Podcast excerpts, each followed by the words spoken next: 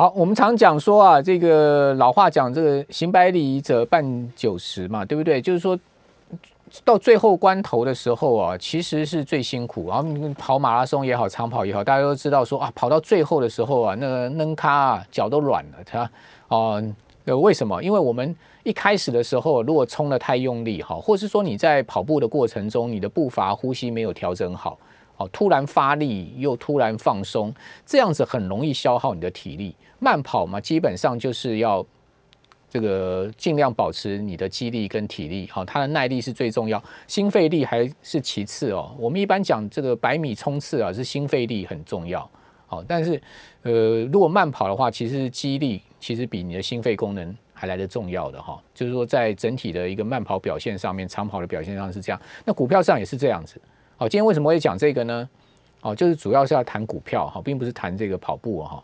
那股票呃很重要，就是那个节奏要对。好，我们讲这个长多行情啊，怎么样会是长多呢？它一定是一个很明显的一个上升的结构，而且它的每一个步伐哦都踩得很稳。好，它每一个阶段上上下下，虽然说它有波段的上上下下，但它都踩得很稳。好，那我们刚刚前一段讲说台股最近有点变调哈，这个八月二十号当天的一根大黑 K 棒，七月二十八号的当天一根大黑 K 棒，好，它都带了非常大的量哈，都是史上最大量。好，那这史上最大量呢出现之后呢，现在目前很明显的量缩，然后出现一个盘局。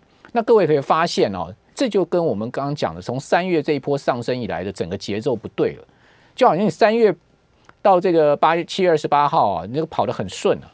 它是一个很明显的，大概是它呈三它四十度角的一个上升坡。可是呢，从七月二十八号爆大量之后呢，开始出现不顺的一个换挡不对的一个结构。为什么？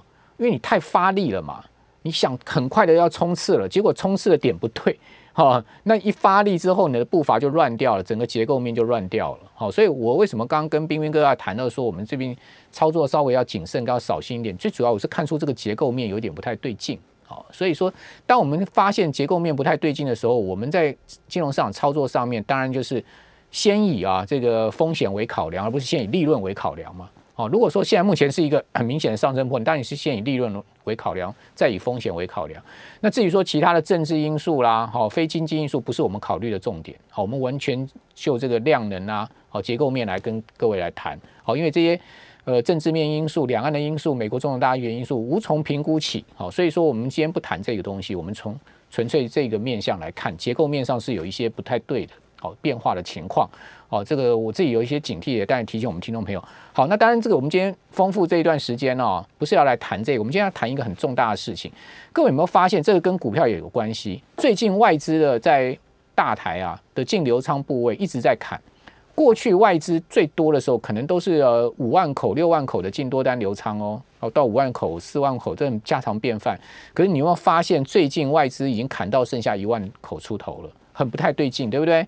那外资为什么这样砍？其实我认为有跟一个关键很有很有关键、很有很有这个关联性啊，就是新加坡摩台指啊，这个大家都很耳熟能详的，是一个很重要外资在台股上面的避险管道哈。新加坡摩台指在这个呃十月之后啊，哦就要停止交易了。我所以停止交易是真正消失掉这个商品哦，这个撤牌喽。哇，你你想看这怎么会是这样的一个情况？那我们先讲摩台子，摩台子是一九九七年哈一月九号，好，当时是叫 Simex，好，Simex 英文就是 S I M E X 哦，当时新加坡交易所还叫做新加坡国际金融交易所。后来因为新加坡交易所做某些合并了，他就改名叫现在目前叫新交所，新加坡交易所哈。那当时他就去采用摩根哈，就摩根斯丹利所编制出来的台股指数。摩根斯丹利很早在一九八八年他就开始编制台股的这个加权股价指数了哈，就编制一个有关否他的一个台股的指数。那这个新加坡国际金融交易所当时 CMS 就在一九九七年的时候呢。就推出了这个所谓的摩台子这个商品。那大家都知道摩台子，台湾，比如我们在农历年放假的时候，它新加坡这个交易是照照常进行，它也不放假。所以今年这个农历年的时候，因为入股崩盘嘛，大家很多人就跑到这个摩台子去去做避险，是不是？啊，因为台股也不交易，你就预期说啊，农历年开盘一定重挫啊，果然也没也也也也是发生了，对不对？好，所以这个摩台子是一个非常重重要的避险管道。好，那它的人工盘交易时间是每天早上的八点四十五，跟我们台子期开盘的时间是一样哈。呃，但是它比台子期晚五分钟收盘，是一点五十分才收。那电子盘呢是下午的这个两点十五分，一直到隔天清晨的四点四十五分收盘。那我们的这个夜盘呢，就现在目前期交所所推出来的呃台子的夜盘呢，是三点钟才开盘，所以它也比这个台子夜盘早开盘。好，所以说它的交易时间非常的长，哦，它充分的避险，也接壤的这个国际的金融市场的这个脉动，哦，就跟美国股市完全接壤，哈，所以你这个很多人都会在这个摩台指啊去下单，哈，那当然这对外资法人来讲，摩台指是一个很重要的这个商品。那现在摩台指不能交易了，那摩台指不能交易，外资当然它开始会发现说，哎，它少了一个避险管道，对不对？虽然说现在目前，呃，这个新加坡。交易所很快的推出了所谓的副台指，哦，因为没摩没有摩根合作了嘛，所以他就推出了所谓的富时的台湾指数，好，这个期货商品。但这个期货商品才刚上路，可能这个外资还不熟悉或者怎么样的因素，我不知道，好，是不是能取代很快就取代摩台指，就另外一回事。好，那回过头来讲。好，那因为这个商品的一个结束呢，可能就会影响到外资现在目前呢在台子期的流仓部位，好跟意愿，好甚或呢，它也有考量到其他的因素了，哈，这个非非经济因素，我们这边就不不多谈了，哈。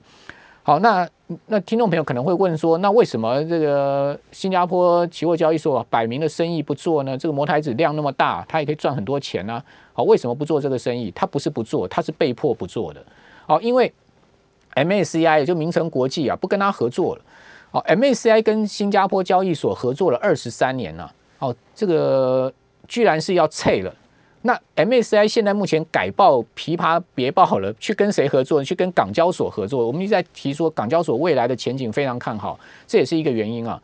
就 MACI 在整个新加坡交易所所挂牌的商品都要下架，然后总共大概有三十七档的期权商品。要改挂到港交所，所以港交所将来会出现一个这个港交所版的摩台指。好，那但是港交所的摩台指跟这个我们刚讲新加坡交易所的呃这个副台指这两个商品，现在政企局都没有通过，所以国内的投资人也不能下这两个商品，因为政企局还没通过，所以所有的期货商都在等政企局看什么时候能合可这个商品好，那港交所现在目前要跟 MACI 合作，那 MSCI 现在不跟这个新加坡交易所合作，你知道新加坡交易所会少掉多少的量吗？据说了哈，我看到的资料就是说，新加坡交易所因此会大概少掉啊十分之一的衍生商商品的交易量。哇，那这个对新加坡交易所来讲是一个大打击。所以当时啊，这个消息一披露之后啊，新加坡交易所股价连续崩跌。哦，那当然新加坡你会问说，那 MSCI 干嘛不跟新加坡交易所合作，要去跟港交所合作？那我告诉大家几个数字啊，你就知道说，这个是新加坡交易所自己的问题。新加坡交易所一直被诟被人家诟病说呢，它的这个市值是这个它的市低市值啊，同时它的流动性不好。哦，那新加坡自己交易所自己要去改变外界对它的这种不良的感官嘛，哈。那过去十五年哦，新加坡交易所有不少公司下市哦。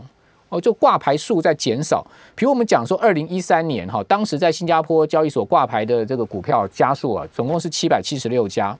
好，到今年五月，你知道到多少吗？剩下七百一十五家。好，可是，在同一时间呢，港交所是从一千六百家增加到两千五百家哦。那在讲阿那个阿里巴巴这些大公司啊，在港交所上市之后啊，马上啊，蚂蚁金服预估在十月二十号要要挂牌了。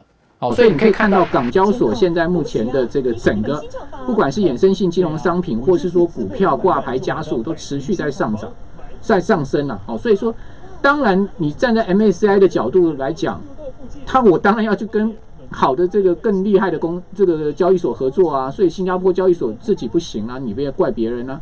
哦，因此。这个就是一个所谓国际金融市场的一个现实环境，好，所以今天大家跟大家讲一下这个事情，可能很多人还不知道哈。那至于说我们刚刚讲说那个摩台子不交易啊，要告诉大家，那个现在目前所有期货商都已经不接受这个十一月之后的这个新单哦，只接受平仓单哦，就摩台子十一月的合约之后的啊，这个都不接受新单。那至于说十月合约呢，会是在十月二十九号下午一点五十分，哦，它是这个要这个结，就是要你必须要平仓掉了。如果你不平仓的话，你就必须要参加结算，这个要提醒大家注意。